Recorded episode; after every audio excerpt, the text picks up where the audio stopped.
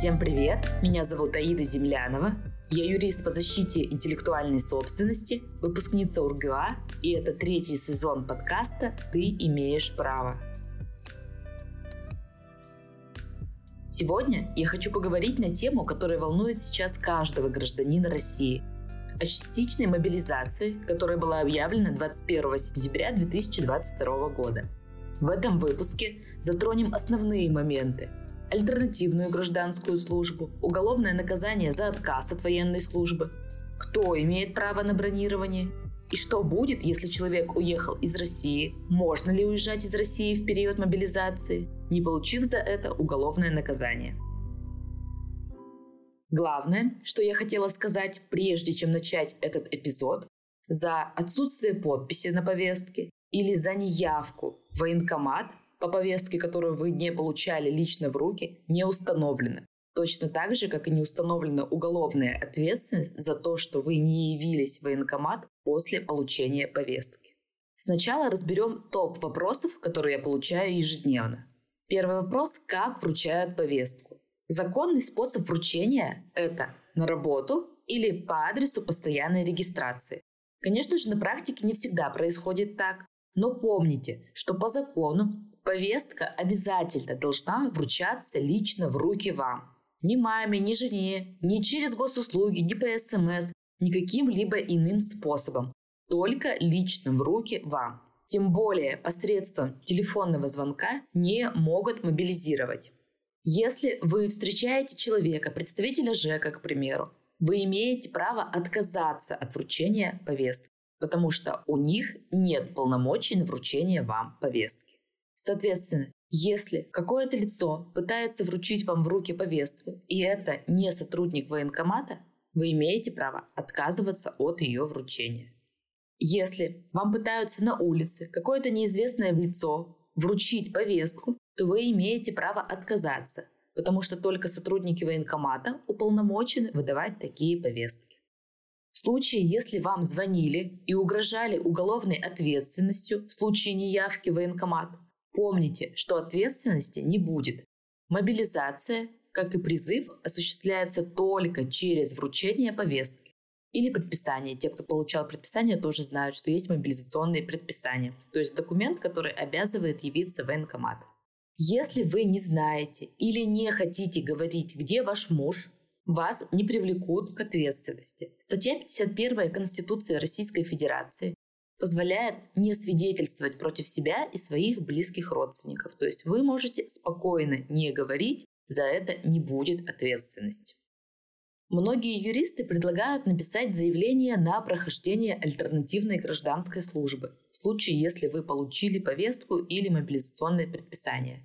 Пока действительно практики по мобилизации нет, но попробовать можно. Я бы хотела подробнее рассказать вам, что такое право на замену военной службы альтернативной гражданской службы.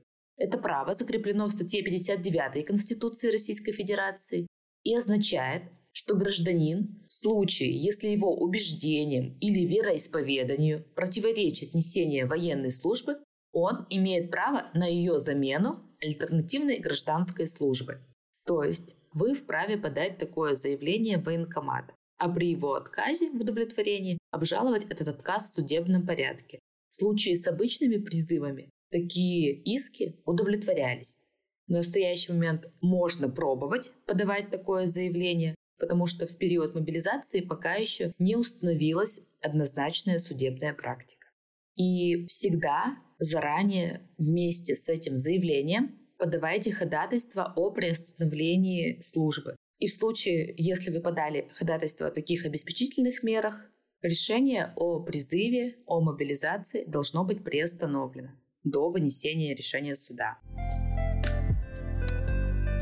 В настоящий момент в соответствии с указом президента отсрочка предоставляется студентам, которые учатся на очной и очно-заочной форме а также эта отсрочка от мобилизации распространяется на аспирантов. Вообще, все основания по отсрочке от мобилизации закреплены в статье 18 закона о мобилизации. С момента начала мобилизации в соответствии с законом отсрочку имел отец, у которого четверо детей на иждивении, или отец, у которого трое детей на иждивении, и жена находится на 22 неделе беременности. При этом в настоящий момент находится на рассмотрении законопроект, позволяющий давать отсрочку отцам, имеющим на иждивении трех детей. И на практике эти решения уже имеют место быть. То есть, если у вас есть трое детей, подавайте заявление в военкомат с отметкой о принятии обязательно, что вы имеете право на отсрочку в связи с тем, что у вас трое детей на иждивении. На практике были случаи, когда с такими заявлениями обращались и отсрочка была предоставлена. Точно так же вы имеете право подать заявление на отсрочку в случае, если есть заболевания, которые исключают возможность прохождения мобилизационной службы. Не стесняйтесь, подавайте такие заявления, и я обязательно говорю, что нужно получать отметку о принятии. Прикладывайте медицинские документы, которые подтверждают наличие у вас заболеваний. В случае, если вы подписали повестку и вас в определенный день вызывают идти в военкомат, вы можете подготовить доверенность нотариальную на свою супругу, на юриста, который сможет явиться вместо вас в военкомат. Точно так же вы можете подать заявление об отсрочке при наличии оснований.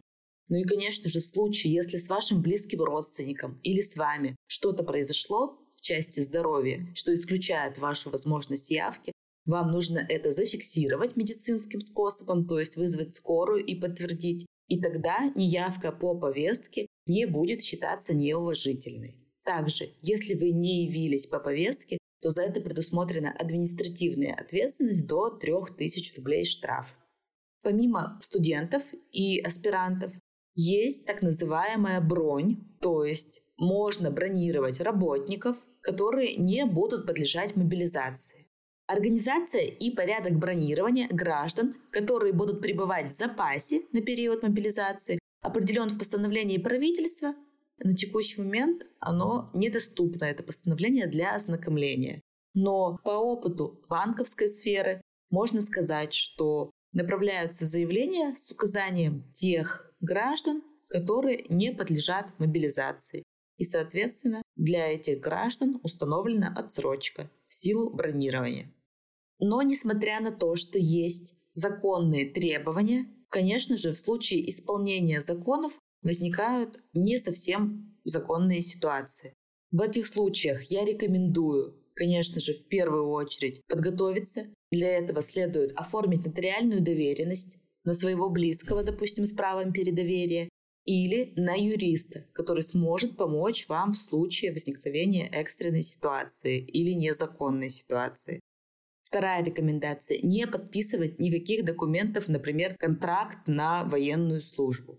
Никто не вправе заставлять вас подписывать такие документы. Вы имеете право сначала ознакомиться, посоветоваться с юристом и потом только принимать решение о подписи или нет. В случае, если действительно в отношении вас был осуществлен незаконный призыв к мобилизации, вы имеете право обжаловать это. Для этого вам понадобится юрист, который сможет обжаловать решение военкомата с помощью прокуратуры. На примере Калининградской области могу сказать, что трое человек таким образом смогли обжаловать незаконный порядок. К сожалению, гарантировать стопроцентное законное исполнение требований никто не может, но в ваших силах защитить себя с помощью законных способов. Помните, что вам всегда может помочь юрист и не подписываем документов, содержание которых вам непонятно. Всегда советуйтесь со своим юристом. Если человек живет не в России, то есть постоянно в течение более шести месяцев проживает за границей, то у него есть обязанность сняться с воинского учета, и в связи с этим он не будет подлежать призыву до возвращения в Россию с целью постоянного проживания. По закону для этого гражданину нужно явиться лично в военкомат за две недели до отъезда и сняться с учета. В случае, если он этого не сделал, то предусмотрена административная ответственность в виде штрафа. Очень часто мне задают вопрос, можно ли выезжать за границу в период мобилизации. Да, с одной стороны, положение статьи 21 Федерального закона о мобилизации предусматривают, что гражданам, которые состоят на учете, с момента объявления мобилизации запрещается выезд с места жительства без разрешения военных комиссаров. То есть, по идее, есть ограничения для всех лиц, которые стоят на воинском учете, независимо от того, подлежат они призыву или мобилизации или нет. Но при этом федеральный закон о порядке въезда и выезда из Российской Федерации не содержит таких ограничений. Именно в этом законе содержится закрытый перечень ограничений для въезда и выезда. Как происходит дело в реальности? До определенного периода не запрашивали никаких сведений. Действительно, в отсутствии запрета со стороны Федеральной службы судебных приставов, если у вас нет действительно никаких долгов, то вы могли спокойно выехать из страны. Сейчас встречаются случаи, когда запрашивают справку из военкомата. И мои знакомые также выезжали из страны с наличием справки. И, конечно же, за справкой в военкомат может сходить юрист или иное лицо по нотариальной доверенности. На госуслугах появилась форма для подачи жалобы на нарушение в рамках призыва по частичной мобилизации. Я оставлю ссылку в описании к этому выпуску. Также у меня в телеграм-канале и в инстаграме есть полезная информация о том, что касается мобилизации. Подписывайтесь, ссылки будут в описании к этому выпуску. Подписывайтесь на подкаст на Apple Podcast, CastBox, Google Podcast и Яндекс Музыки. Не забывайте оставлять комментарии и ставить звезды подкасту. Записывайтесь ко мне на индивидуальные юридические онлайн-консультации. И помните, незнание закона не освобождает от ответственности.